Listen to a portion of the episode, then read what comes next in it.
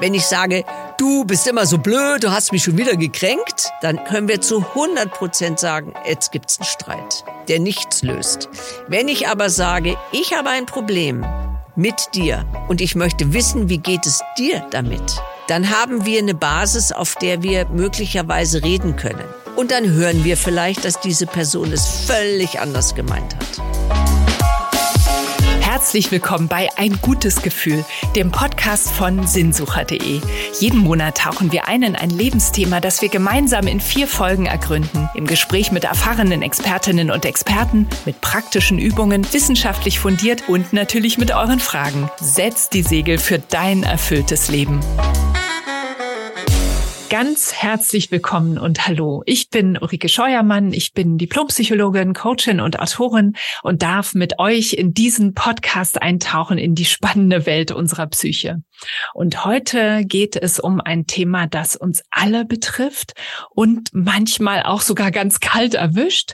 Wir werden heute darüber sprechen, was Kränkungen für uns bedeuten, warum sie oft so sehr wehtun. Und es geht natürlich auch ganz praktisch darum, wie wir Kränkungsgefühle beeinflussen können und so damit umgehen, dass wir sie nicht mehr persönlich nehmen müssen und dann natürlich auch besser darauf reagieren und uns schützen können.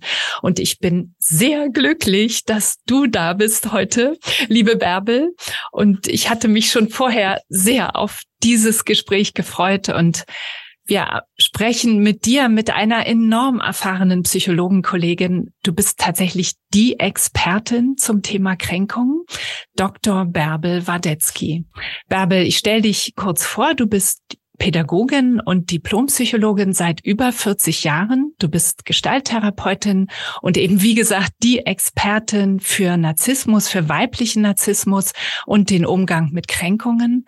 Und du hast neun Jahre in einer psychosomatischen Klinik gearbeitet zu Beginn als Psychotherapeutin und führst seit 1992 in München deine psychotherapeutische Praxis. Und du hast eben noch mal gerade zu mir gesagt, 40 Jahre psychotherapeutische Arbeit, 30 Jahre psychotherapeutische Praxis. Also du blickst auf ein enorm langes Leben mit diesen Erfahrungen in der Psychotherapie zurück. Und du hast dich ja sehr intensiv mit Essstörungen, Narzissmus und eben vor allem weiblichen Narzissmus und Kränkungen beschäftigt und sehr viele, sehr erfolgreiche Bücher rund um diesen Themenbereich geschrieben. Unter anderem Nimm's bitte nicht persönlich. Und du bist dazu auch bekannt aus dem Fernsehen, aus dem Radio und aus vielen anderen Medien. Also man hört und sieht dich und liest dich an verschiedensten Stellen. Herzlich willkommen, liebe Bärbel. Vielen, vielen Dank. Ich freue mich sehr, dass ich hier dabei bin und ja, bin auch sehr gespannt auf unser Gespräch. Und vielen Dank für deine lieben Worte. ja, sehr gerne. Bärbel, um Kränkungen kommt wohl niemand herum die erwischen uns irgendwann, früher oder später. Und eigentlich kennen wir sie wahrscheinlich oder ziemlich sicher auch schon von Kindheit an in irgendeiner Form. Und wenn wir etwas nicht bekommen, was wir uns wünschen, ja, das kann der Parkplatz sein, der Job oder auch den Partner oder die Partnerin, dann immer kann eine Kränkung entstehen. Und letztlich, wenn wir von anderen abgelehnt werden, uns nicht geliebt fühlen und oder schon auch, wenn jemand eine abfällige Bemerkung gemacht hat oder jemand zieht die Augenbraue komisch hoch und dann kann eine Kränkung entstehen. Und sind solche Zurückweisungen und Kränkungserfahrungen eigentlich etwas wie ein Grundthema, das unser aller Leben begleitet? Ja, Kränkungen betreffen uns alle. Und das ist auch gut so. Denn wenn wir nicht gekränkt wären, dann wären wir Zombies, denen alles wurscht ist, an denen alles abprallt. Und das ist auch nicht das, was wir uns im Menschsein und in der Begegnung wünschen so ein Kränkungsgefühl hat immer damit zu tun, dass wir eine Situation erleben, in der wir uns in unserem Selbstwertgefühl verletzt fühlen. Und im Grunde ist alles, was von außen kommt und was wir als gegen uns gerichtet erleben, kann ein Kränkungsgefühl hervorrufen. Und ich sage kann, weil es muss nicht. Also, wenn mich jemand schief anschaut, Dann kann ich entweder denken, der mag mich nicht, ist klar, ich bin einfach zu doof oder zu hässlich. Dann rutscht das Selbstwertgefühl runter und dann kommt ein Kränkungsgefühl. Wir könnten aber auch sagen, oh Gott, wie guckt der denn? Also es gar nicht auf uns beziehen, dann wären wir auch nicht gekränkt. Und wir können es aber auch an uns vorbeiziehen lassen und sagen, ja, auch wenn du mich jetzt so ablehnend anschaust, trifft mich im Moment nicht wirklich. Ne? Also die drei Möglichkeiten haben wir. Aber berührbar sind wir natürlich immer und es wird sich auch nicht ändern. Was sich ändern kann, auch durch den Podcast oder die Bücher oder die Kurse, ist, dass ich leichter über das Kränkungsgefühl hinwegkomme, mein Selbstwertgefühl stärke und dann in Zukunft weniger oft mich gekränkt fühlen muss. Ja, und dieses berührbar bleiben, das finde ich sehr, sehr schön und auch wirklich kostbar, diesen Gedanken zu haben. Es geht ja gar nicht darum, kühl und lässig und scheinbar souverän über jedes Kränkungsgefühl oder was vielleicht an Abwertungen auch scheinbar kommt oder so empfunden wird, hinwegzugehen. Nein, überhaupt nicht. Ähm, das ist aber eigentlich das, was wir in der Regel tun dass wenn wir uns gekränkt fühlen, dass wir dann sagen, ach, das macht doch mir nichts aus. Und wenn man dann jemand fragt, hat dich das, was ich getan habe, gekränkt? Ach nein, das macht mir doch nichts. Das stimmt natürlich nicht, weil wenn es mich berührt hat, hat es mich berührt. Und um mit Kränkungen leichter und besser umzugehen, dass es nicht so einen zwischenmenschlichen Konflikt gibt, ist es immer gut zu sagen, ja, da habe ich mich gekränkt gefühlt. Wichtig ist, und das sage ich gleich am Anfang, ich werde es bestimmt noch mindestens zehnmal wiederholen, nicht du hast mich gekränkt, sondern ich fühle mich gekränkt durch das, was du gemacht und getan hast. Weil der andere ja vielleicht gar nicht weiß, dass das, was er getan oder nicht getan hat, mich berührt. Und wenn ich diesen Du-Satz sage, habe ich sofort einen Gegner, der sagen wird, oh, du bist ja sowieso immer so empfindlich, ist ja schrecklich. Sondern zu schauen, dass man die Verantwortung übernimmt und sagt, ich fühle mich gekränkt oder verletzt durch das, was du gemacht hast. Und dann kann man fragen, warum hast du es gemacht? Oder wie war es für dich? Und dann erlebt man plötzlich, dass die andere Person es völlig anders erlebt hat als ich. Und da haben wir ja gleich schon in den ersten Minuten ganz viele Anhaltspunkte, wie wir damit umgehen können. Und das vertiefen wir ja dann nachher auch auf jeden Fall noch mehr.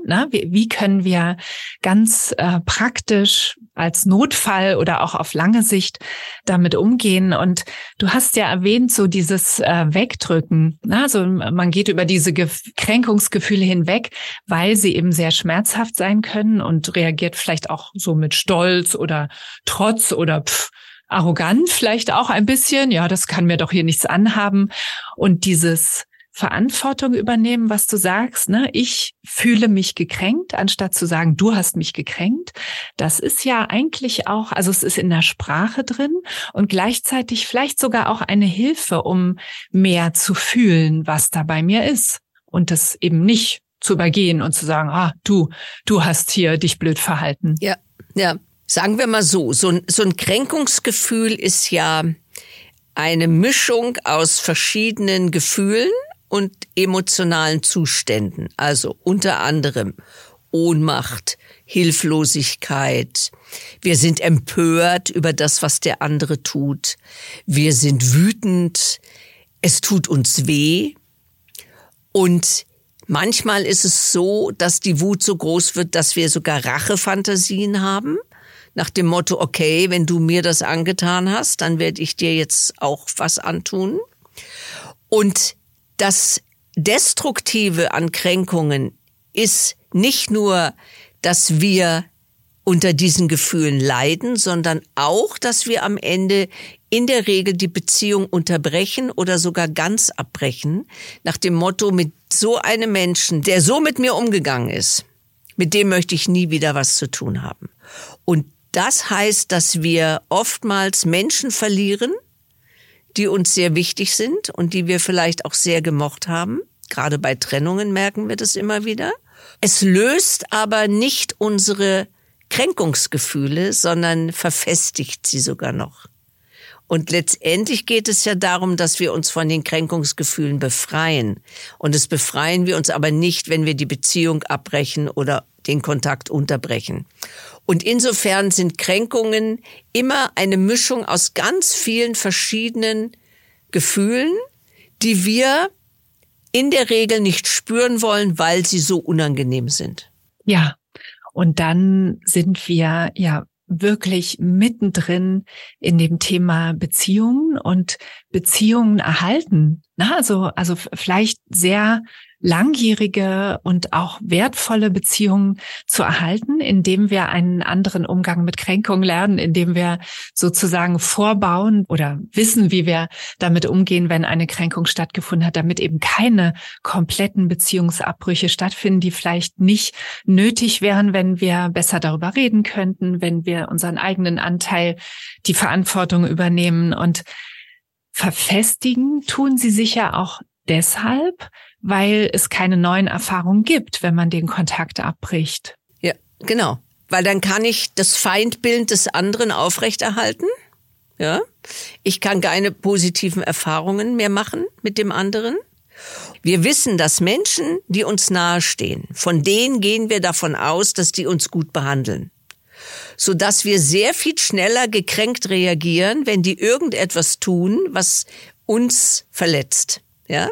Und dann reagieren wir viel heftiger, als wenn es irgendein fremder Mensch ist. Ja?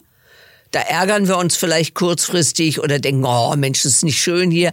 Aber das geht relativ schnell vorbei. Das sind so eher kleine Kränkungen. Aber Menschen, die wir mögen und die uns nah sind und mit denen wir viel im Leben auch zu tun haben, die haben die Macht, uns sehr viel stärker zu verletzen. Also beziehungsweise, dass wir uns verletzt fühlen. Und deshalb ist es eben so schlimm, dass wir Freunde verlieren, dass wir Familienangehörige verlieren, dass wir den Kontakt zu den Kindern verlieren, zum Ehemann, zum Partner, zum Freund. Und das ist ausgesprochen schade, weil das sind ja Menschen, die uns viel bedeuten. Und deshalb ist es gut, wenn wir lernen, diesen Kränkungskonflikt miteinander auszutragen. Äh, dann können wir weitermachen.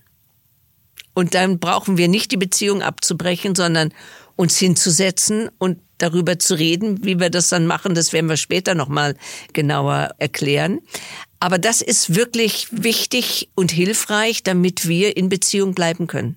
Ja, und damit hat es ja, also ich würde eigentlich sagen, eine existenzielle Bedeutung. Also es gibt ja viele Menschen, die auch nicht so einen riesigen Freundes- oder Familienkreis haben oder Verwandtschaft und vielleicht gibt es zwei, drei oder vielleicht sogar nur ein oder zwei wichtige Menschen im Leben. Und wenn davon eine Person aufgrund von Kränkung irgendwie ausfällt, dann, dann wird es wirklich existenziell, weil dann hat vielleicht jemand niemanden mehr und, ja. und wird noch einsamer und das gibt's ja mit dieser Einsamkeitsspirale das wird ja schlimmer. Also wenn man einsam ist, dann entwickelt man mehr Misstrauen, fühlt sich leichter gekränkt und dann ist es eine Abwärtsspirale. Also es wird, es ist enorm wichtig, das Thema für uns alle und wirklich sehr im, im Kern unserer Person, würde ich sagen. Also da, du hast ja nun sehr, sehr viel mit Menschen dann sicherlich auch zu tun, die sich gekränkt fühlen, gekränkt wurden was würdest du sagen? Also wann werden Kränkungen so zum Problem, dass jemand, die, der oder die jetzt zuhört, äh, dass man sagen könnte, jetzt solltest du dich wirklich möglichst an erster Stelle um dieses Thema kümmern und dich intensiv damit auseinandersetzen. Also was sind so Anzeichen, dass das über das normale Kränkungsniveau sozusagen hinausgeht? Naja, der, der Gipfel von Gekränktsein ist ja die Verbitterung.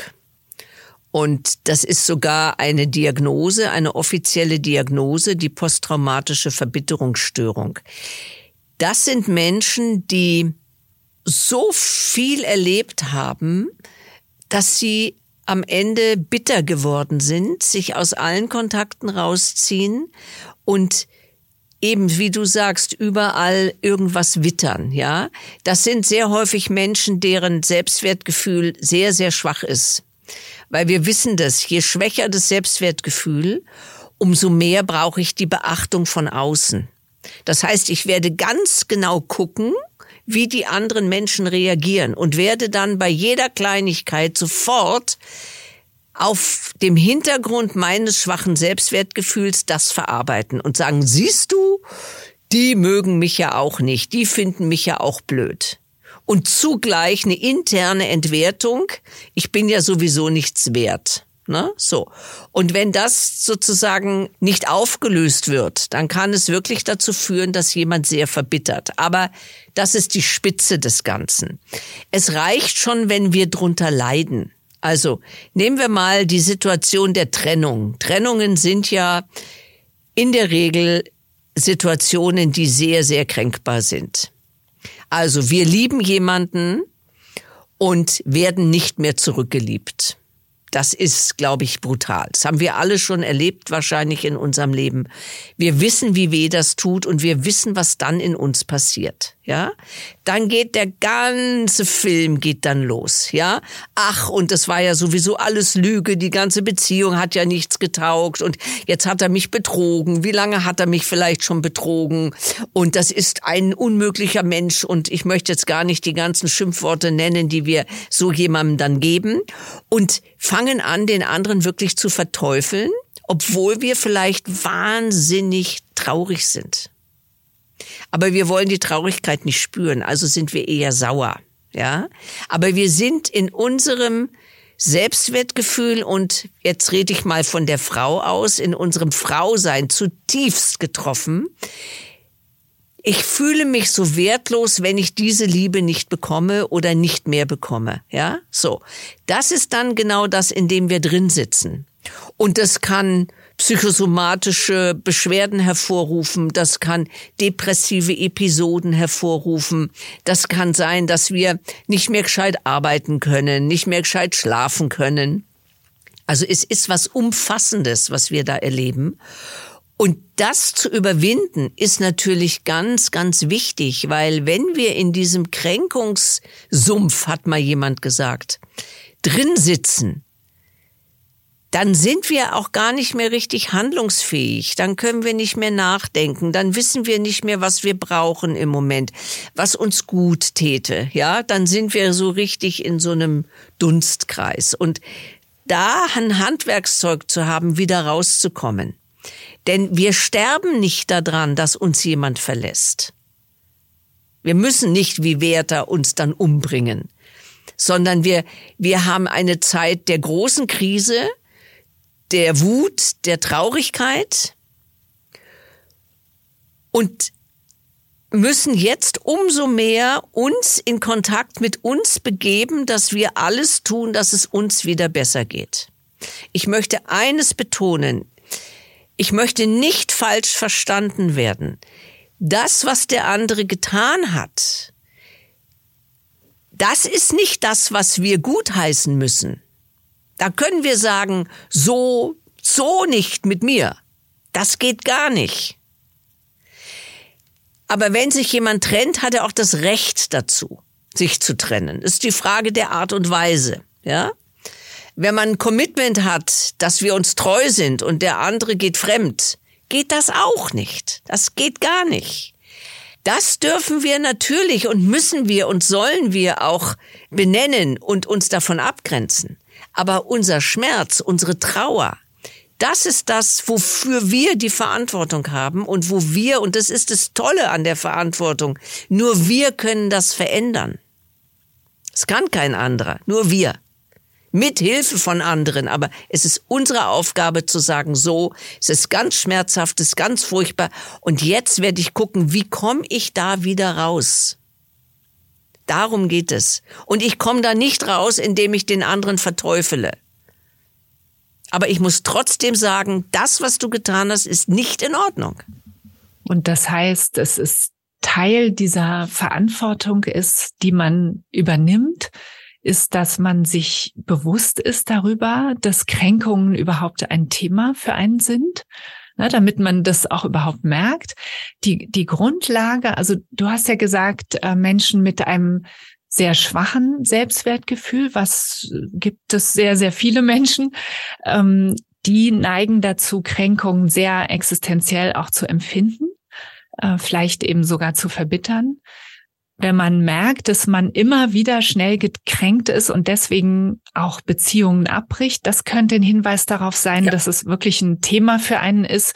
Natürlich ein, ein starkes Leiden oder, oder schmerzhafte, traurige und, und oder eifersüchtige, ja eben Gekränk, Kränkungsgefühle bis hin zu, hast du ja gerade gesagt, psychischen Symptomen, psychosomatischen und sogar psychiatrischen, ne, also Depression zum Beispiel äh, geht ja dann in diese Richtung und Verbitterung ist ja eben inzwischen auch eine psychiatrische Diagnose. Also man, man, man merkt daran ja auch, wie immens die Auswirkungen sind, nicht nur auf die Beziehung, sondern auch innerpsychisch auf, auf die Person. Und da vielleicht gleich, also es ist nicht so ein, ein schönes Thema, aber ich würde da gleich nochmal so in die andere Richtung gehen. Also du hattest erwähnt, Werther hat sich deswegen das Leben genommen bei, bei Goethe. Die andere Richtung oder die andere Facette ist ja, dass diese Aggression, du hattest auch die Rachefantasien schon erwähnt, äh, mehr nach außen gerichtet wird. Und aus Kränkung heraus passieren ja Morde, Kriege, Gewalt. Na, also da, da ist ja das, wie du mir, so ich dir, indem ich dir jetzt auch verbal eins überbrate, ist ja dann sogar noch harmlos im Vergleich. Wie schätzt du die Wirkung ein in Bezug auf tatsächlich Gewalttaten? Welche Rolle spielen da Kränkungen? Also man weiß, dass hinter vielen Gewalttaten ein Kränkungserleben steht. Das ist natürlich nicht die Ursache. Ursachen sind vielfältiger, aber es kann eine Auslösung sein. Ja, also wir haben ja zum Beispiel diese Schulmassaker erlebt, wo jemand von der Schule geflogen ist und dann vielleicht noch ein oder andere Erlebnisse waren und irgendwann äh, ist der Hass so groß geworden, dass diese Person an die Schule geht und die Lehrer und die Mitschüler niederschlägt oder ermordet. Wir haben es immer wieder, dass wir uns angucken müssen, was ist denn hinter der Gewalt? Und hinter der Gewalt steckt in der Regel ein Erlebnis oder viele Erlebnisse, die die Menschen dann auch selbstwertschwächend erleben. Das heißt also, wenn ich von der Schule fliege, ist das ja ganz, ganz schlimm. Das ist beschämend. Und das ist eine ganz tiefe Kränkung, die man da erlebt, ja. Und wenn ich mit meiner Wut nicht anders umgehen kann, dann richte ich sie blind nach außen und schlage auf die anderen ein. Und wir wissen es bei Kriegen, da geht es sehr viel auch um Kränkungssituationen so sozusagen einen Krieg anzuzetteln, um groß dazustehen, um wieder Macht zu haben, um dieses Kränkungsgefühl zu kompensieren, so schlimm es ist, aber es ist so. Und es hat damit zu tun, weil diese Konflikte wirklich die eskalieren. Das ist am Anfang so ein Konflikt wie, oh, was machst du hier mit mir? Oh, nö, das ist nicht in Ordnung. Doch, doch und so, ne? Da fängt man an zu, zu kämpfen miteinander. Und wenn das immer mehr eskaliert, dann geht es am Ende nur noch darum, den anderen vernichten zu wollen, was natürlich ein Wahnsinn ist, ja, ein absoluter Wahnsinn. Und äh, dahinter stecken natürlich wirklich Situationen von nicht gesehen werden, nicht in, kein Raum zu haben, nicht geachtet zu werden, nicht wertgeschätzt zu werden. Das sind alles Dinge, die der Mensch braucht. Wir, wir haben Bedürfnisse, unseren Selbstwert zu stärken und zu erhalten. Und jede Kränkungssituation mindert genau das, das erfüllt diesen, dieses Bedürfnis nicht. Und das wissen wir alle. Wenn wir im Kreis von Menschen sind, die uns wohlgesonnen sind, ja, dann leben wir auf. Ja, sind wir unter Menschen, die uns entwerten, abwerten, beschimpfen? Ja, das ist ganz, ganz furchtbar. Ja, dann entwickeln wir depressive oder aggressive Formen und der Mensch ist einfach so gestrickt. Und von daher ist wirklich die Gewalt, die wir sehen in der Welt, in uns, in unseren Beziehungen, in der Regel auch immer etwas, was mit unserer Seele und mit der verletzten Seele zu tun hat. Ja, und das äh, Thema ist natürlich sehr groß und da kann man vielleicht auch als Hörerin oder Hörerin sagen, da, da, da habe ich ja nichts mit zu tun. Aber ich finde das wichtig, auch darüber, so wie wir es jetzt gemacht haben, ein wenig zu sprechen, weil es hilft ja auch zu verstehen, was passiert und wa ja. warum es Gewalt überhaupt gibt, weil man ja. fragt sich ja, warum muss das sein? Das ist so schrecklich. Ähm, ja. Kann man das nicht einfach lassen? Aber es gibt eben diesen psychischen Hintergrund und diese starke Kraft und Macht, die aus diesen Kränkungen entsteht. Und dann ist natürlich noch mehr die Auseinandersetzung mit Kränkung nicht nur beziehungsschonend, sondern tatsächlich auch gewaltpräventiv. Also absolut ja. sinnvoll, sich ja. damit zu beschäftigen und natürlich auch, dass wir jetzt hier darüber reden. Ja. Und man kann ja immer hoffen, dass auch Menschen hier zuhören, äh, die vielleicht, wenn sie sich mit diesen Themen auf diese Art auseinandersetzen, weniger oder gar nicht auf Ideen wie Gewalt oder jetzt zahle ich der anderen Person heim oder so etwas kommen müssen. Das ist zum Beispiel eines der Hauptgründe, warum ich mich so intensiv mit Kränkungen beschäftigt habe, weil das Gewaltpotenzial von Kränkungen enorm ist. Und ich glaube, wenn wir lernen, anders mit Kränkungen umzugehen, dann ist das Friedensarbeit. Weil wenn ich in, in Frieden bin, dann kann ich dem anderen sagen, Mensch, du, so gehst du nicht mit mir um, aber ich bleibe in der Beziehung. Ich setze mich auseinander und ich hau dem nicht eine auf die Rübe. Und deshalb ist wirklich alles, was wir tun, damit wir mit Kränkungen in uns besser klarkommen, ist wirklich ganz gelebte Friedensarbeit. Ja, ganz wertvoll und äh, wichtig, was du jetzt gerade noch erzählt hast. Und wertvoll, da kommen wir zu einem Thema, was ja so wie eine Grundlage ist, damit Kränkungsgefühle überhaupt entstehen können, nämlich der Zusammenhang von Kränkungen und Selbstwertgefühl. Und du beschreibst es ja in deinen Büchern auch aus, als zwei Seiten einer Medaille, also die gehören zusammen. Und ein Weg aus der Kränkung ist die Stärkung des Selbstwertgefühls. Ne? Und du beschreibst es an einer anderen Stelle, das fand ich auch sehr schön, auch mit Integrität. Also du sagst, ähm, wir sind integer, wenn wir im Kontakt sind mit dem, was wir fühlen, was wir uns wünschen, was wir denken und äh, was wir annehmen und umso selbstbewusster von innen heraus werden wir. Und das ist ja eine andere Art von Selbstwertgefühl, als wenn man sich irgendwie in den sozialen Medien toll darstellt und äh, sich irgendwie hübsch anzieht. Was kannst du so kurz gefasst, ist natürlich ein Riesenthema, dazu für unsere Hörerinnen und Hörer sagen, was hilft, das Selbstwertgefühl zu stabilisieren von innen heraus, so dass auch darüber ein anderer Umgang mit Kränkungen möglich wird. Okay, zwei Sachen. Sich hübsch machen ist auch selbstwertstärkend. Finde ich. Ja, ähm, ist es auch. Es ist nur die Frage, und da sind wir natürlich ganz schnell bei dem Thema auch ähm, Narzissmus, ne? Ist klar. Es berührt sich. Das, wovon du sprichst, finde ich ganz wichtig, weil auch wenn ich mich nicht schön mache, bin ich ein wertvoller Mensch. Das ist der Trick.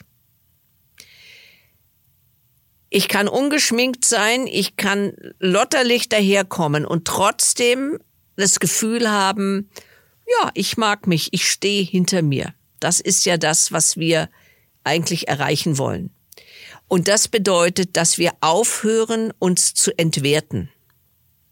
Wir haben alle im Kopf diese Spirale, das ist nicht gut, da ist was, was du falsch machst, du bist zu laut, du bist zu leise, du bist zu dick, du bist zu dünn, du bist zu frech, du bist zu zurückhaltend.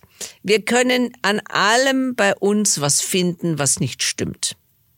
Das ist eine Möglichkeit. Klar, daraus kann man lernen. Könnte man sagen, okay, ich bin ein bisschen zurückhaltend, also mache ich mal Dampf. Oder ich habe zu viel Dampf, gehe ich zurück. Wunderbar. Das ist noch alles in Ordnung. Aber es wird selbstwertschwächend, wenn wir uns das vorwerfen und sagen, du bist nicht gut, du bist hässlich, du bist dumm, du bist weiß der Kuckuck was alles. Dazu neigen wir. Ich hatte mal eine Klientin, die hat immer von ihrer inneren Registrierkasse gesprochen. Dass sie alles Verhalten immer registriert hat. Und die Kasse hat dann ausgespuckt, da warst du zu das, da warst du zu das, da warst du zu das. Und damit hat sie sich jede schöne Situation auch kaputt gemacht. Also gerade wenn sie lebendig war und sich gefreut hat, dann hat sie nächsten Tag gesagt, oh, das war, das war gar nicht gut, das war überhaupt nicht gut. Die ganze Freude war wieder weg. Das heißt, wir können in der Art und Weise, wie wir innerlich mit uns umgehen, können wir uns entweder negative Gefühle machen und uns schwächen oder wir können uns aufbauen. Und da gibt's einen schönen Trick. Der Trick heißt, stell dir vor, es sitzt jemand neben dir. Vielleicht sogar du selber und redest dir nur positive Dinge ins Ohr und sagst, ach ja, du bist gut, das war schön, ja, du warst sehr laut, es ist wunderbar, man darf auch mal laut sein, sich Erlaubnisse geben, eine richtig gute Stimme, die von außen kommt. Ich finde das sehr hilfreich, habe ich selber auch schon probiert. Es funktioniert, wenn man es machen kann. Das heißt, das Selbstwertgefühl aufzubauen, da brauchen wir natürlich auch Menschen dazu, ist völlig klar. Ich habe es vorhin schon gesagt, gute Beziehungen, wo man sich wohlfühlt, aber eben auch vieles, was wir selber tun können, indem wir uns freundlicher angucken, wohlwollender und wissend, dass wir uns alle in diesem Thema ähneln. Es gibt doch kaum einen Menschen, der sich nicht irgendwie selber ein bisschen schwächt oder? Oder wenige, sagen wir mal. Genau, und das heißt dann vielleicht auch mit anderen eben darüber reden, damit man diese Innensicht von anderen erfährt. Ja, so manchmal, man genau. guckt von außen, denkt, wow, sieht die toll aus und redet die toll und ist die überhaupt toll? Genau. Und dann vergisst man, dass diese Person genau die gleichen Zweifel oder vielleicht ja. noch mehr sogar hat, genau. weil sie so viel Energie reinsteckt, besonders genau toll genau. aufzutreten. Ich weiß noch, als ich angefangen habe, in der Klinik zu arbeiten, da habe ich am Anfang war eine junge Psychotherapeutin, hat gesagt, oh, ich mache das wahrscheinlich alles schlecht und so. Und was mir geholfen hat, war, mit meinen Kollegen drüber zu sprechen. Und dann haben die gesagt, ach Bärbel, das haben wir alle auch so gedacht. Es ging uns genauso. Und ich habe die natürlich idealisiert gell? und habe dann plötzlich gemerkt, oh, das tut so gut zu hören. Ja, ja, die haben das auch so. Und ähm, das ist etwas, was wir wirklich tun können, wenn wir Menschen um uns haben, mit denen wir so reden können. Und natürlich auch, wir haben uns immer dabei und wir können immer liebevoll mit uns umgehen, auch wenn wir mal einen Fehler machen. Meine Güte, jeder Mensch macht Fehler, ja und dann eben nicht diese strenge Registrierkasse laufen lassen, sondern sagen, okay, Registrierkasse, du bist wunderbar, alles gut, aber jetzt hole ich mir mal einen Teil in mir, der mich mag. Und wir haben alle einen Teil in uns, der uns mag. Da bin ich ganz sicher. Und sich mit dem verbünden. Ja.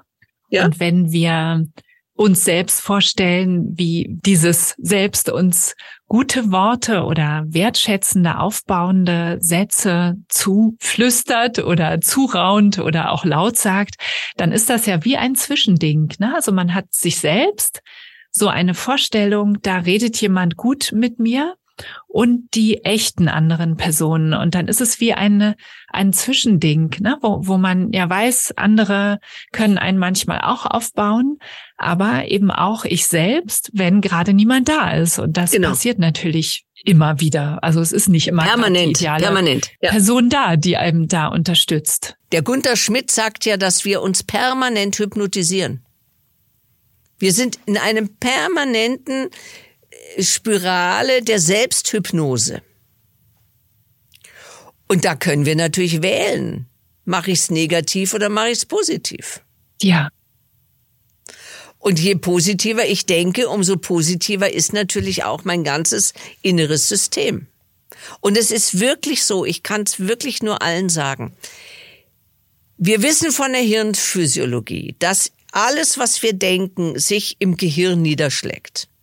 Und wenn ich jetzt permanent denke, was für ein Loser und was für ein unwichtiger Mensch ich bin, dann gibt es sogenannte Autobahnen. Und wir werden die immer wieder ganz schnell benutzen. Jetzt nehme ich mir einen positiven Satz. Der heißt zum Beispiel, ich bin gut genug oder ich bin ein liebenswerter Mensch oder das hast du fein gemacht. Und setzen den daneben und denken den immer wieder, immer wieder, immer wieder. Dann wird daraus auch eine Autobahn. Und die andere Autobahn, die wird zum Trampelfahrt. Dann denke ich gar nicht mehr so oft daran, sondern an das Positive. Und genauso funktioniert das Gehirn. Und ich finde es phänomenal. Das können wir uns permanent sagen. Wenn wir morgens aufstehen und am Waschbecken stehen, verstrubbelt und verschlafen sind und uns einen lieben guten Morgen wünschen und sagen, du bist ein hinreißender Mensch, einen schönen guten Morgen. Das wünschen wir uns von unserem Ehemann und unserem Partner. Wir machen das nicht. Mach es. Ja? Und du wirst sehen, und es hat eine Wirkung. Ja, das ist nicht die Lösung aller Probleme, völlig klar. Aber es kann das innere System so stärken, dass ich nicht bei jeder hochgezogenen Augenbraue sofort in ein Kränkungsgefühl rauschen muss, nach dem Motto, oh, siehste, ich bin einfach unmöglich. Ja. Und das, das haben wir in der Hand. Und ich finde es toll, dass wir so viel selber machen können. Ohne Therapeuten.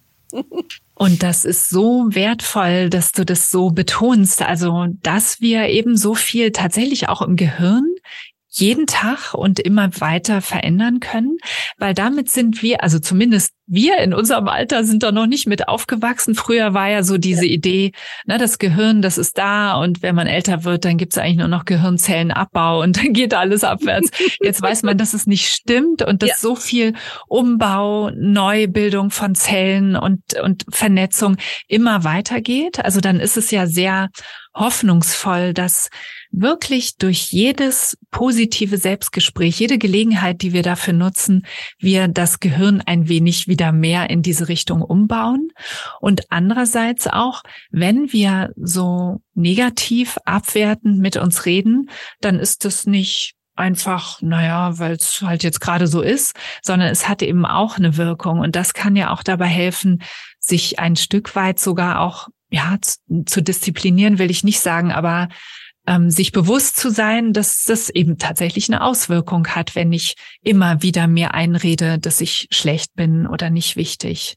Also das heißt, das Selbstgespräch ist enorm wichtig, um oder das Selbstgefühl auch, um sein Selbstwertgefühl von innen heraus aufzubauen und wie ein Test, das hattest du ja vorhin gesagt, also auch wenn ich mich nicht hübsch mache, bin ich ein wertvoller und schöner Mensch. Also man könnte ja eigentlich testen, ähm, bei dem, wo man viel Energie drauf verwendet, damit es alles perfekt ist, kann ich das weglassen? Wie, wie ist es, wenn ich es mal weglasse?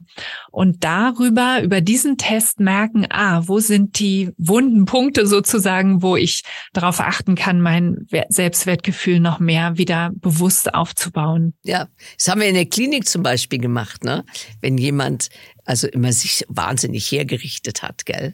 Also es sind ja meistens Frauen, die das machen. Und dann haben wir denen vorgeschlagen, lass es doch mal einen Tag lang. Mach mal eine Erfahrung. Wie geht es dir, wenn du dich nicht schminkst, wenn du dich jetzt nicht besonders kleidest, ne? Und das war immer sehr, sehr eindrucksvoll. Es hat mit viel Angst zu tun, natürlich, weil das ist ja wie eine Krücke.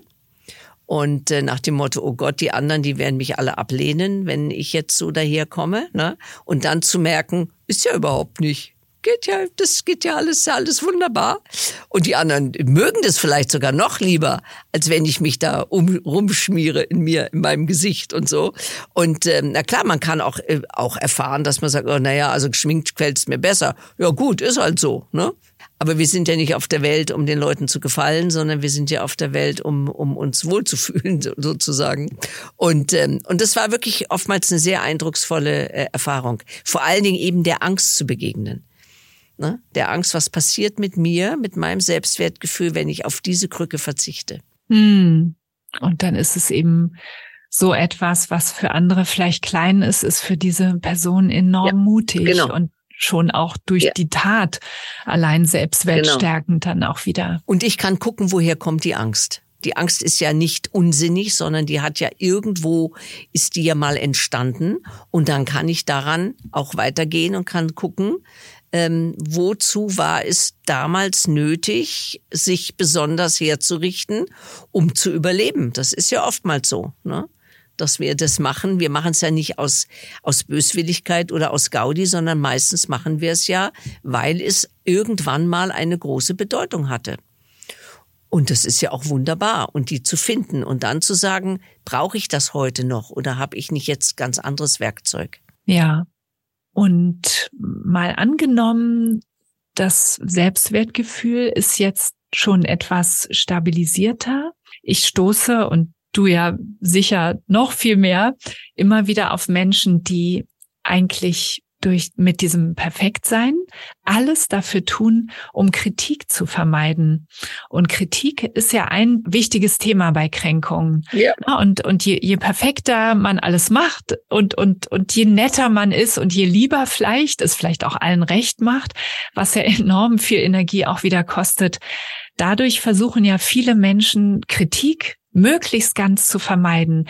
Was hast du für Vorschläge, oder Impulse, wie man mit Kritik so umgehen kann, dass man sie eben nicht mehr vermeidet, aber sich eben davon auch nicht runtermachen lässt. Naja, Kritik ist natürlich eine Situation, in der wir uns zuallererst mal verletzt fühlen. Ist klar. Weil wir wollen eigentlich Lob haben und kriegen Kritik. So. Das sich einzugestehen und zu sagen, ja, Kritik tut mir weh. Ist so. Wir müssen aber da nicht stehen bleiben, sondern wir können sagen, ich lerne jetzt mal mit Kritik anders umzugehen, als es nur negativ gegen mich zu richten, sondern ich höre mal zu, was da jemand sagt. Und vielleicht kann ich dadurch sogar profitieren, weil das Anregungen sind, die ich umsetzen kann und sagen, aha, okay, also zum Beispiel dass man irgendeine Theorie hat oder eine Idee und dann sagt einer, ja, hm, und da fehlt mir dies oder jenes. Ah, und dann hat man plötzlich die Idee und kann nochmal weiterdenken. Oder aber wenn jemand das Verhalten von einem äh, kritisiert, ja, ah, wie hast du dich da verhalten? Okay, das tut wie gesagt erstmal weh, aber dann kann ich sagen, mh, gut, ja, dann kann ich eventuell dieses Verhalten verändern und das nächste Mal anders machen, damit ich nicht vielleicht auch noch andere Leute verprelle. Das heißt, wenn ich die Kritik als Rückmeldung interpretiere und nicht als Abwertung, dann habe ich die Chance, was daraus zu lernen.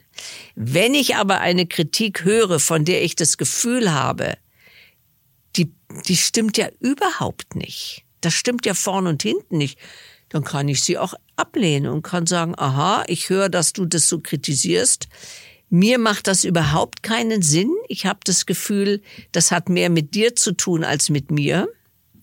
Und dann müssen wir sie gar nicht annehmen. Das kann man auch machen. Und das muss ja auch nicht immer gleich sein. Also das kann ja auch sein, man denkt drei Tage drüber nach und dann gibt man als Rückmeldung, ich habe hier nochmal gründlich drüber nachgedacht, aber du, das hat nichts mit mir zu tun, das ist dein Thema. Ne, genau. Weil viele grübeln dann oder können nicht mehr schlafen, weil sie denken, ja, das hätte ich da sagen müssen und ich war wieder nicht schlagfertig genug. Man muss ja gar nicht sofort. Also Nein. man kann sich ja erstmal Zeit lassen. Genau. Und das ist bei Kränkungen sogar sehr, sehr wertvoll, weil wir aus dem ersten emotionalen Impuls heraus oftmals so reagieren, dass wir wiederum die Beziehung schädigen. Und deshalb ist es gut, mindestens eine Nacht drüber zu schlafen. Oder vielleicht sogar länger. Um zu sehen, was ist an dem, was mich jetzt gekränkt hat, für mich wichtig? Welchen Punkt in mir hat dieses Verhalten oder diese Aussage in mir erreicht, weil Kränkungen ja in der Regel an verwundeten Stellen bei uns ansetzen. Dann kann ich mal gucken und kann sagen, ach ja, Mensch, das ist ja meine Stelle und das kann der andere ja gar nicht wissen, dass ich die habe. Oder aber ich merke, nee, nee, die Kritik, die, die hat wirklich nichts mit mir zu tun, ja oder das und das Verhalten. Oder ich kann auch sagen, weißt du was, der Inhalt deiner Kritik war gut, aber die Art und Weise, wie du es mir gesagt hast, die war für mich nicht akzeptabel, weil ich das Gefühl hatte, dass du mich dadurch oder ich habe mich dadurch ab, abgelehnt gefühlt. Ja, das kann man auch machen. Es ist nie schlecht, wenn man solche Sachen auch im Nachhinein nochmal mitteilt und ja, nicht darüber hinweggeht, weil das auch wieder eventuell die Beziehung stören kann. Ja, also dieses Zeitlassen ist enorm wichtig. Also Nacht drüber schlafen. Ich glaube, das ist ein ganz wichtiger naja, das ist ja ist eigentlich ein Tipp, ne? Also ähm, weil da so viel Verarbeitung passiert in der Nacht und am ja. nächsten Morgen, das wissen wir eigentlich alle. Und trotzdem gibt's ja dann eben oft diesen Impuls und den dann wieder zurückzunehmen und zu sagen, erst erst morgen oder erst in ein paar Tagen. Ja. Ja. ja. Mhm. Denn oftmals ist es bei Kränkungen ja so, dass wir merken, das war ja eigentlich überhaupt keine schlimme Sache da hat halt jemand was Blödes gesagt oder mir, mir nicht geantwortet oder irgendwas getan, was ich eigentlich doof finde, ja, oder was mich verletzt. Und wenn ich drüber schlafe, ein, zwei Nächte, und dann merke ich vielleicht, mein Gott, das war ja nun wirklich nicht so schlimm. Und mein Tipp dazu ist, fragt euch immer, beziehungsweise nehmt den wunderbaren Satz, nimm doch mal das Drama raus. Wir machen in Kränkungen ein Riesendrama um etwas, was vielleicht überhaupt nicht wert ist, so viel Energie reinzustecken, ja? Und dann merken wir, ja, mein Gott, ja, dann hat sie oder er oder sie mich saublöd angeredet, ja, so what? Und schon, ja, ist ja kein Problem. Und dann kann man sagen, ja, okay, es war nicht toll, war nicht gut, aber bitte. Und da müssen großzügig sein, auch ein bisschen großzügig. Wie gesagt, bestimmte Sachen müssen wir von uns weisen und sagen, nein, so redest du nicht mit mir, so gehst du nicht mit mir um. Aber es gibt auch bestimmte Dinge, wo wir ein bisschen tolerant sein können und sagen, naja, war nicht toll, aber okay, ne? Und dann ist, ist viel von dem, von dem Drama und dem Entsetzen weg. Ja, also das heißt, ähm, Zeit verstreichen lassen, eine Nacht drüber schlafen, psychische innere Verarbeitungsprozesse. Also die Zeit arbeitet für uns, die Zeit heilt dann viele Wunden und es wird eher besser mit der Zeit. Also das, das ganz Frische ist in der Regel das Schlimmste wahrscheinlich oder das, das Schmerzlichste. Ja. Ja, ganz sicher. Sind wir jetzt eigentlich schon mittendrin in der Frage, die mir noch ganz wichtig war. Mal angenommen, jemand hat eine als sehr stark und sehr nach innen gehende Kränkung erlebt. Also da ist jetzt aber niemand, äh, der helfen würde. Es gibt, die Freundinnen sind nicht erreichbar, der Bruder auch nicht und überhaupt, es ist niemand da. Jemand ist ganz alleine damit und es ist so übermächtig der Schmerz, den jemand empfindet, ähm, Gibt es eine Art von Notfallhilfe, die du empfehlen kannst? Jenseits nochmal dessen, ne, das, das, worüber wir schon gesprochen haben. Also das allererste, was mir einfällt, ist Telefonseelsorge. Ich glaube, wenn jemand in so einem starken emotionalen Druck ist, dann ist es wichtig, in Kontakt zu kommen um sich nicht selber was anzutun oder irgendjemandem anderen was anzutun. Ich glaube, das wäre wichtig, wirklich in Kontakt zu sein. Und wenn niemand anderes da ist, dann haben wir ja Gott sei Dank Anlaufstellen, ähm, wo wir uns hinwenden können, um ein Stück Unterstützung zu kriegen, weil für manche ist es einfach schwer, damit alleine klarzukommen. Ja, und das finde ich sehr, sehr wichtig und schön, was du sagst, weil oft, also auch in den sozialen Medien, ne, da, da gibt's ja dann auch viele, viele Tipps, was man, äh, die, die drei Schritte, was man machen kann, wenn irgendwas schwierig wird. Aber bei einer so, als so existenziell empfundenen Gefühlslage, dann braucht es eben den Kontakt zu einem anderen Menschen. Ne, dann ja. reicht's nicht mehr zu sagen, ja, atme zehnmal tief durch und dann wird alles schon besser. Und dann merkt jemand, es funktioniert nicht, denkt, er ist selber schuld oder sie. Und es liegt eigentlich daran, dass eben Kontakt nötig wäre in so einer Situation. Ja, weil der Kontakt natürlich dann auch dazu dient, wieder Kontakt mit sich selber zu kriegen. Und in der Kränkungssituation brechen wir den ja ab, den Kontakt zu uns. Ja, wir sind nur noch sozusagen verbunden mit diesen ganzen Gefühlen, die ich vorhin aufgezählt habe und äh, mit diesen Kränkungsgefühlen. und nicht mehr in Kontakt mit unserem Denken und mit unseren Bedürfnissen ähm, und können deshalb auch gar keine Strategie entwerfen, was für uns gut ist. Und da brauchen wir manchmal Menschen, die uns helfen, so etwas sozusagen zu entwickeln. Und ich glaube auch, dass zum Beispiel ganz schwere Kränkungen, dass die zum Teil nur überwindbar sind äh, über Therapie. Also ich würde wirklich vielen Menschen raten, wenn sie eine Kränkungssituation erlebt haben, wo sie das Gefühl haben, sie kommen nicht drüber hinweg, dann suchen sie sich am besten oder sucht ihr euch am besten eine therapeutische Unterstützung, eine Begleitung, die all die Gefühle, die da sind, mit auffängt und wo man wirklich mit dem anderen zusammen gucken kann, welche Wege gibt es denn, äh, die für mich gut sind und die mich aus diesem Elend rausbringen.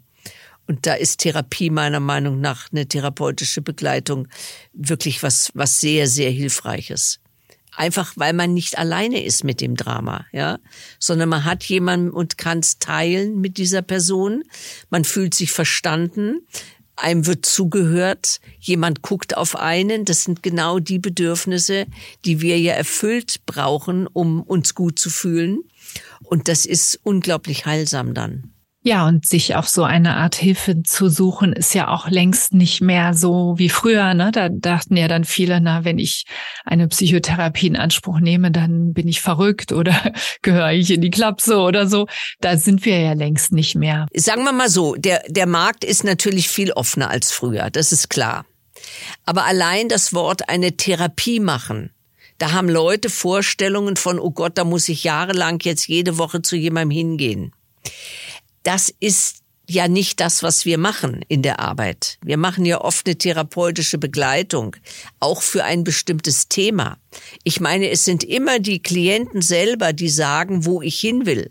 Und ich muss jetzt nicht, weiß ich was, fünf Jahre auf der Couch liegen, damit ich meinen aktuellen Kränkungskonflikt lösen kann, ja, sondern ich kann zu jemandem gehen und sagen, ich habe hier eine Not und ich möchte diese Not mit Ihnen anschauen und am besten irgendwo befrieden, ja? So. Und wenn dann die Lust entsteht, noch mehr Themen zu bearbeiten, kann man das ja machen. Es ist aber überhaupt nicht nötig. Gar nicht nötig. Es reicht, wenn man, wenn man auch punktuell eine Unterstützung und eine Hilfe kriegt. Und das ist zwar dann auch Therapie, aber es ist nicht das, was viele Menschen sich unter Therapie vorstellen, nämlich eine jahrelange äh, wöchentliche äh, Sitzungsgeschichte. Und das macht Angst, natürlich. Aber eben deshalb kann man wirklich den Leuten auch sagen, es geht um eine therapeutische Begleitung. Es geht nicht um jahrelange Arbeit, außer du möchtest es. Klar, kannst natürlich dann machen. Aber gerade für so Kränkungskonflikte, da, da ist es oftmals sehr heilsam, wenn wir merken, ah, womit stellt denn, steht denn das jetzt in Verbindung? Also was in mir ist denn jetzt gekränkt? Es ist ja nie die ganze Person so es ist ja mal ein Teil. Und dann kann ich zum Beispiel in einer Trennungssituation, komme ich zum Beispiel drauf, es hat damit zu tun, dass ich schon als Kind verlassen wurde weil jemand gestorben ist oder weil jemand gegangen ist. Und die Seele, die hat sozusagen dieses Trauma des frühen Verlustes nicht verarbeitet, nicht so verarbeitet. Und es kommt natürlich dann in der aktuellen Trennungssituation sofort wieder hoch. Da reagieren wir dann wie dieses Kind und nicht mehr wie die Erwachsene und haben das Gefühl, oh Gott, oh Gott, wenn der andere geht, sterbe ich. Als Kind stirbt man, als Erwachsener stirbt man nicht mehr. Das kann man zum Beispiel bearbeiten, dass man diese, diesen Kinderteil befriedet und dem Kinderteil klar macht, oh, oh, wir haben überlebt, ne? Auch du hast überlebt, du kleiner Teil, weil äh, sonst wären wir nicht mehr da so dass wir dann sozusagen dieses Thema so ein bisschen befrieden können. Und das kann relativ schnell gehen, zum Beispiel. Ne? So eine Arbeit, das ist vielleicht in ein paar Stunden ist es, ist es durch. Und dann hat man das Gefühl, ah, wunderbar. Bärbel, hast du für unsere Hörerinnen und Hörer eine Übung, die du empfehlen kannst, die man sozusagen für sich allein zu Hause machen kann? Um mit Kränkungen anders umzugehen, um mehr Abstand zu gewinnen, um die besser vielleicht auch zu untersuchen, was da alles eine Rolle spielt? Naja, wenn es eine aktuelle Kränkung ist, dann ist natürlich das Atmen das erstmal Allerwichtigste. Ja, also wirklich sich hinsetzen, bestmöglich aus dem Kontakt gehen. Also kann in der Arbeit sein, kann auch privat sein. Ne? Sich versuchen, einen Raum für sich zu nehmen und wenn kein anderer da ist, dann gehe ich auf die Toilette. Da kann mir keiner folgen, da bin ich ganz alleine. So. Und dann wirklich mal die Füße auf den Boden stellen und zwar ganz bewusst richtig auf den Boden stellen, damit ich merke, oh, da ist ja ein Boden, der mich trägt. So. Und dann ein paar Atemzüge machen. Und das alleine hilft, dass man aus diesem Schrecken rauskommt. Weil eine Kränkungssituation ist ja eine Schrecksituation. Und wenn ich aus dem Schrecken raus bin, dann kann ich zum Beispiel spüren, eben meine Traurigkeit oder meine Angst oder meine Scham oder mein Ärger. Und dann kann ich aber auch spüren, was brauche ich denn im Moment. Also wenn ich traurig bin, brauche ich Trost. Wenn ich Angst habe, brauche ich Schutz. Wenn ich mich schäme, brauche ich auch Schutz. Und wenn ich ärgerlich bin, brauche ich einen Weg, wie ich meinen Ärger ausdrücken kann. Das ist sozusagen das allererste, was hilft. Es gibt aber auch Menschen, die nicht in der Ruhe dorthin kommen, sondern in der Bewegung. Also ich habe mal eine Frau gesprochen, die gesagt hat, ach, das ist immer ganz toll, wenn ich auf dem Heimweg bin, dann trete ich in, in, ins Fahrrad, fahre ganz schnell, mir laufen die Tränen aus den Augen und ich schimpfe und ich weiß, wer gucke, was da auf dem Fahrrad macht. Und wenn ich zu Hause bin, ist alles wieder gut. Also was sie macht, ist, sie kommt körperlich in Bewegung und wenn wir körperlich in Bewegung kommen, kann auch die Seele sich wieder bewegen. Die gehören im Grunde auch zusammen. Das heißt, sich die Möglichkeit zu geben, körperlich sich zu entlasten. Das ist ganz unspezifisch, ja, aber es hilft auf jeden Fall, um wieder, und das ist ja das Ziel, dass wir wieder in Kontakt mit uns kommen und dass wir dieses Drama aufhören. Und dann gibt es natürlich auch eine schöne Übung wo wir das Kränkungsthema mitten in den Raum stellen. Also da kann man sich zum Beispiel ein Symbol holen. Also ich bin gekränkt worden, weil jemand meine Arbeit kritisiert hat. Ja? Da nehme ich mir als Symbol beschriebene Blätter, die durchgerissen sind. Ja, dann lege ich sie auf den Boden und dann gucke ich mir dieses Ding von verschiedenen Seiten an. Ich kann natürlich auch ein, ein, ein, ein Symbol für die böse Kollegin oder den bösen Vorgesetzten nehmen. Man kann einen Stuhl hinstellen und ein Kissen drauf. Ne? Dann ist es der böse Chef oder die, die, die unangenehme Mitarbeiterin. So. Und dann gehe ich einfach mal um ganz allmählich um diesen Stuhl rum und spür mal, wie sieht das Thema von verschiedenen Seiten aus an. Und dann gibt es vielleicht eine Position, wo es plötzlich nicht mehr so schlimm aussieht. Und die ist entscheidend. Und auf der mal bleiben und tief durchatmen und dann gucken, was ist die innere Botschaft. Und die innere Botschaft heißt vielleicht, mein Gott, die arme Frau, die hat ja so viel Probleme. So. Und dann zu spüren, wie erleichternd das ist. Und zu sehen, das Drama ist jetzt kein so großes Drama, sondern es gibt auch eine Seite, wo man sich entlastet fühlt. Und von dort aus kann ich gucken, wo möchte ich diesen Stuhl oder dieses Symbol, was da liegt, wo möchte ich das haben, damit es mich nicht mehr so berührt. Möchte ich das weiter weg von mir? nach rechts, nach vorne, nach links, nach oben, nach unten, nach hinten, wie auch immer. Und es wirklich verändern. Ja? Oder in der Fantasie zumindest. Den Stuhl woanders hinstellen und spüren, ach, das tut gut. Das entlastet. Und das ist das Ziel. Sich zu entlasten und aus diesem aus diesem Sog, der da die Kränkung auch berührt, da ein Stückchen mal rauszukommen und sich dann zu überlegen, wie kann ich jetzt den Konflikt mit dieser Person klären? Und das ist der Königsweg natürlich. Dass ich die Person, von der ich mich gekränkt fühle, dass ich mich mit der hinsetze und die Situation angucke. Und dass ich dann sage, und das ist ganz wichtig, nicht du hast mich gekränkt, sondern so wie es gestern gelaufen ist, hat mich das schwer gekränkt oder verletzt.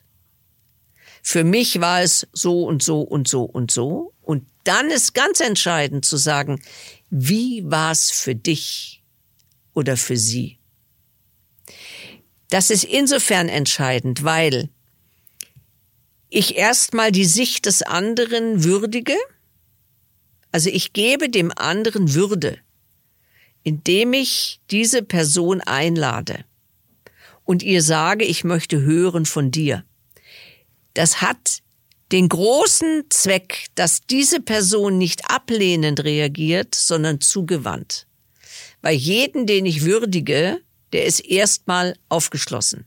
Wenn ich sage, du bist immer so blöd, du hast mich schon wieder gekränkt, dann können wir zu 100 Prozent sagen, jetzt gibt's einen Streit, der nichts löst. Wenn ich aber sage, ich habe ein Problem mit dir und ich möchte wissen, wie geht es dir damit, dann haben wir eine Basis, auf der wir möglicherweise reden können. Es ist keine Garantie, aber es ist eine Möglichkeit. Und dann hören wir vielleicht, dass diese Person es völlig anders gemeint hat. Das finde ich immer wieder so spannend, wenn ich das mache und mit jemandem drüber rede und denke, Hä? war der Mensch woanders? Ja, der war ganz woanders. Er hat es völlig anders erlebt. Ja, bei Paaren ist es herrlich zu sehen. Die haben zwei verschiedene Welten. Und so ist es. Wir haben verschiedene Welten. Ne? Das ist immer diese, dieses schöne Beispiel. Von mir aus sieht es aus wie eine Neun, vom anderen sieht es aus wie eine Sechs. Das ist die Welt. So. Und dann kann ich gucken, wie kriegen wir das hin? Wie kann ich die Sechs des anderen akzeptieren und wie kann der andere meine Neun akzeptieren? Und dann zu sagen, pass auf, das war nicht gut, wie wir miteinander umgegangen sind, ähm, können wir es vielleicht verändern oder es zumindest erstmal nur ansprechen und merken, oh ja, mhm, genau, zwei Sichten, zwei Welten.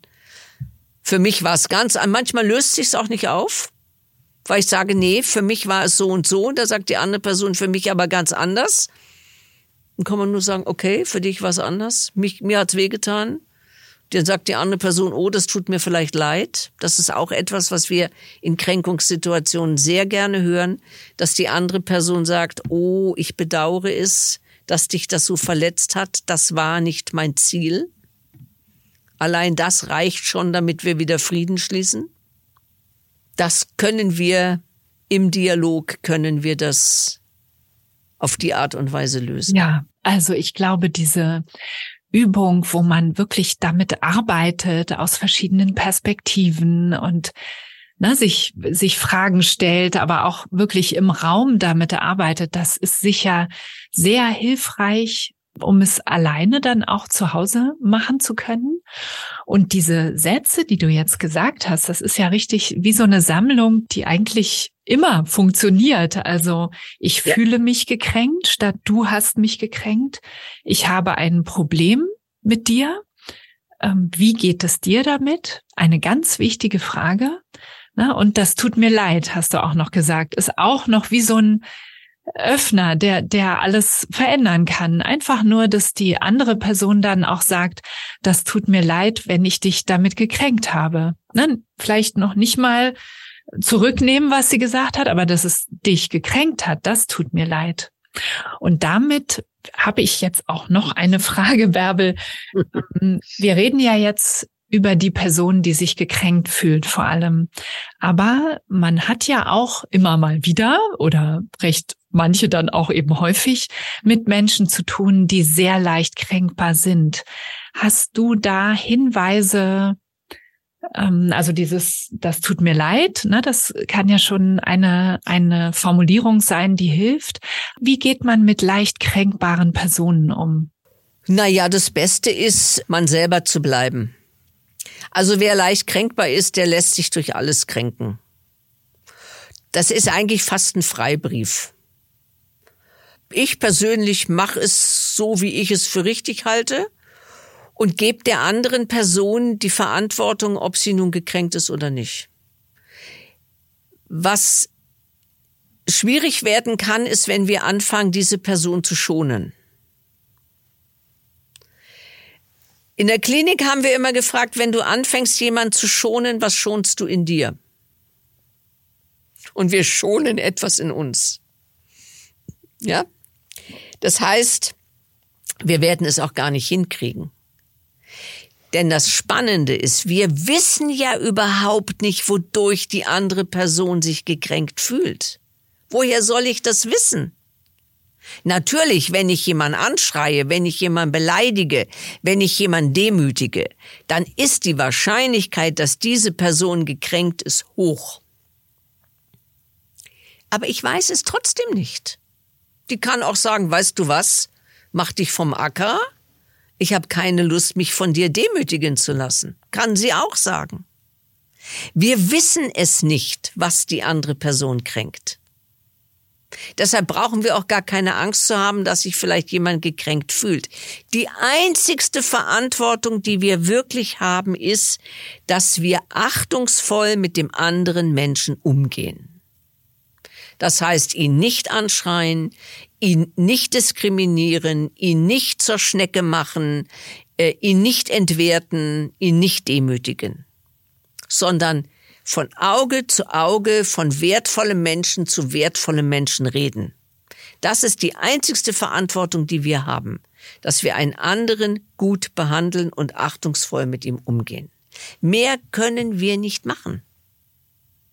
Und wenn der andere gekränkt ist, mm, so what? Na klar, manchmal halten wir jemandem nicht die Tür auf oder sind ein bisschen unwirsch oder vergessen was ganz Wesentliches oder den Geburtstag einer Freundin. Kann alles passieren, weil wir Menschen sind. Ja, so. Jetzt auch mit den Freundinnen. Ich, ich habe eine Freundin, bei der habe ich wirklich mal den Geburtstag vergessen und dann hat die nur gelacht und hat gesagt, sag mal, wirst du jetzt alt oder was? Ja? Eine andere wäre tödlich beleidigt und würde vielleicht ein Jahr lang mit mir nicht reden. Ja, so what? Ja? Wir wissen nicht, wie die andere Person reagiert. Klar, wenn wir sie gut kennen, dann wissen wir, ja, oh, das ist eine sehr empfindliche Person. Aber vielleicht wird man sich dann auch ein bisschen zurückziehen und sagen, oh, naja, so toll ist eine Freundschaft auch nicht mit so einem sehr empfindlichen Menschen. Und aufpassen hat keinen Sinn. Nicht, es hat überhaupt gar keinen Sinn. Also die Leute sind insofern gut, als man wirklich anfängt, treu sich selber zu sein und zu sagen, ich biete dir an, so wie ich bin. Wenn dir das passt, ist gut und wenn nicht, dann musst du dir jemand anderen suchen. So ist das Leben nun mal. Ne? Also ich glaube, das ist sehr entlastend äh, für viele Hörerinnen und ja. Hörer, was du jetzt gerade gesagt hast, weil das ja. kann eine riesen Dauerbelastung sein, wenn man meint, man müsse ständig aufpassen. Ja. ja. Weil es kommt noch ein Problem hinzu, vor allen Dingen, wenn es im Arbeitsbereich ist. Im Arbeitsbereich eine kränkbare Mitarbeiterin zu haben, kann ein großes Problem sein, weil die natürlich dann bei jeder Kritik sofort beleidigt ist und so, weil mit diesen Menschen kannst du in der Regel keinen Konflikt lösen.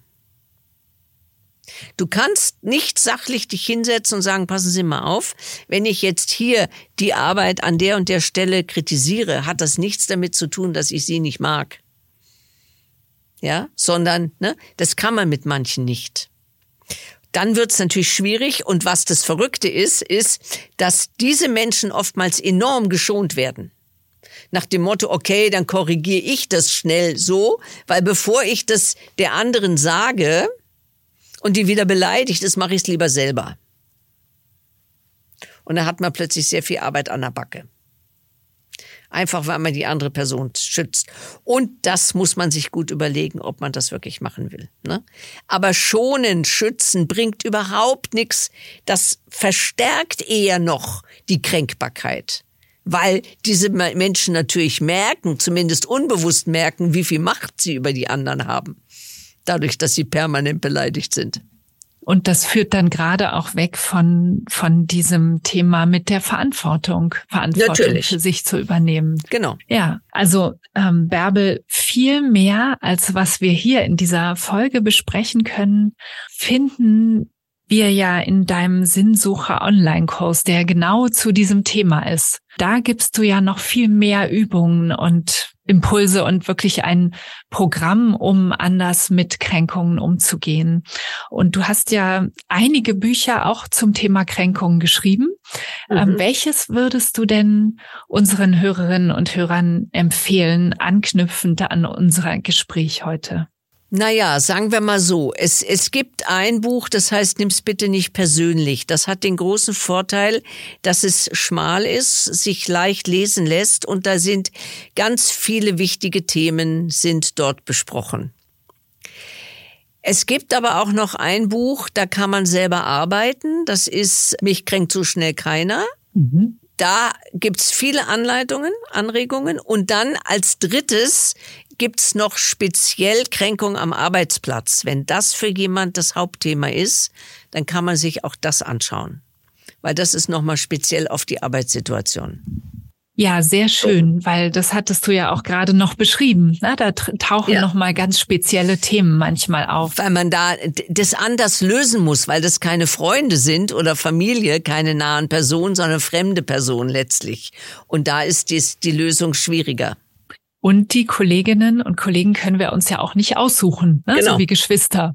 Die können wir genau. uns auch nicht aussuchen. Freunde, Freundinnen schon. ja. Bärbel, jetzt war es ja die erste Folge zu diesem Thema Kränkungen. Wir haben ja noch eine weitere Folge, wo wir auf die Fragen und Beiträge von Hörerinnen und Hörern ja. eingehen, die ihre ja.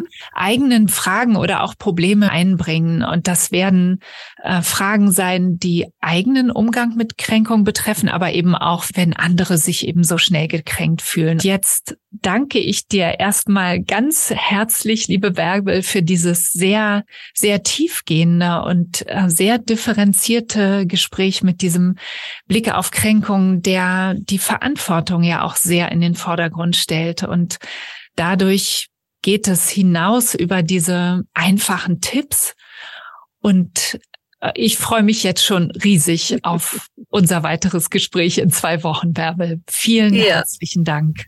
Ich danke dir auch. Ich danke dir auch sehr für deine tollen Fragen und äh, für das schöne Gespräch. Vielen Dank.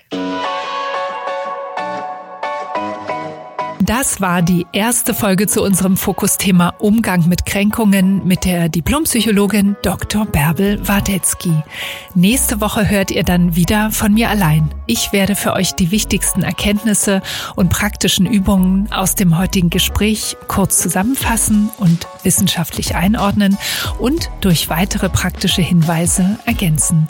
In zwei Wochen ist dann Bärbel noch einmal zu Gast und wir beantworten gemeinsam eure Fragen, die uns zum Thema erreicht erreicht haben.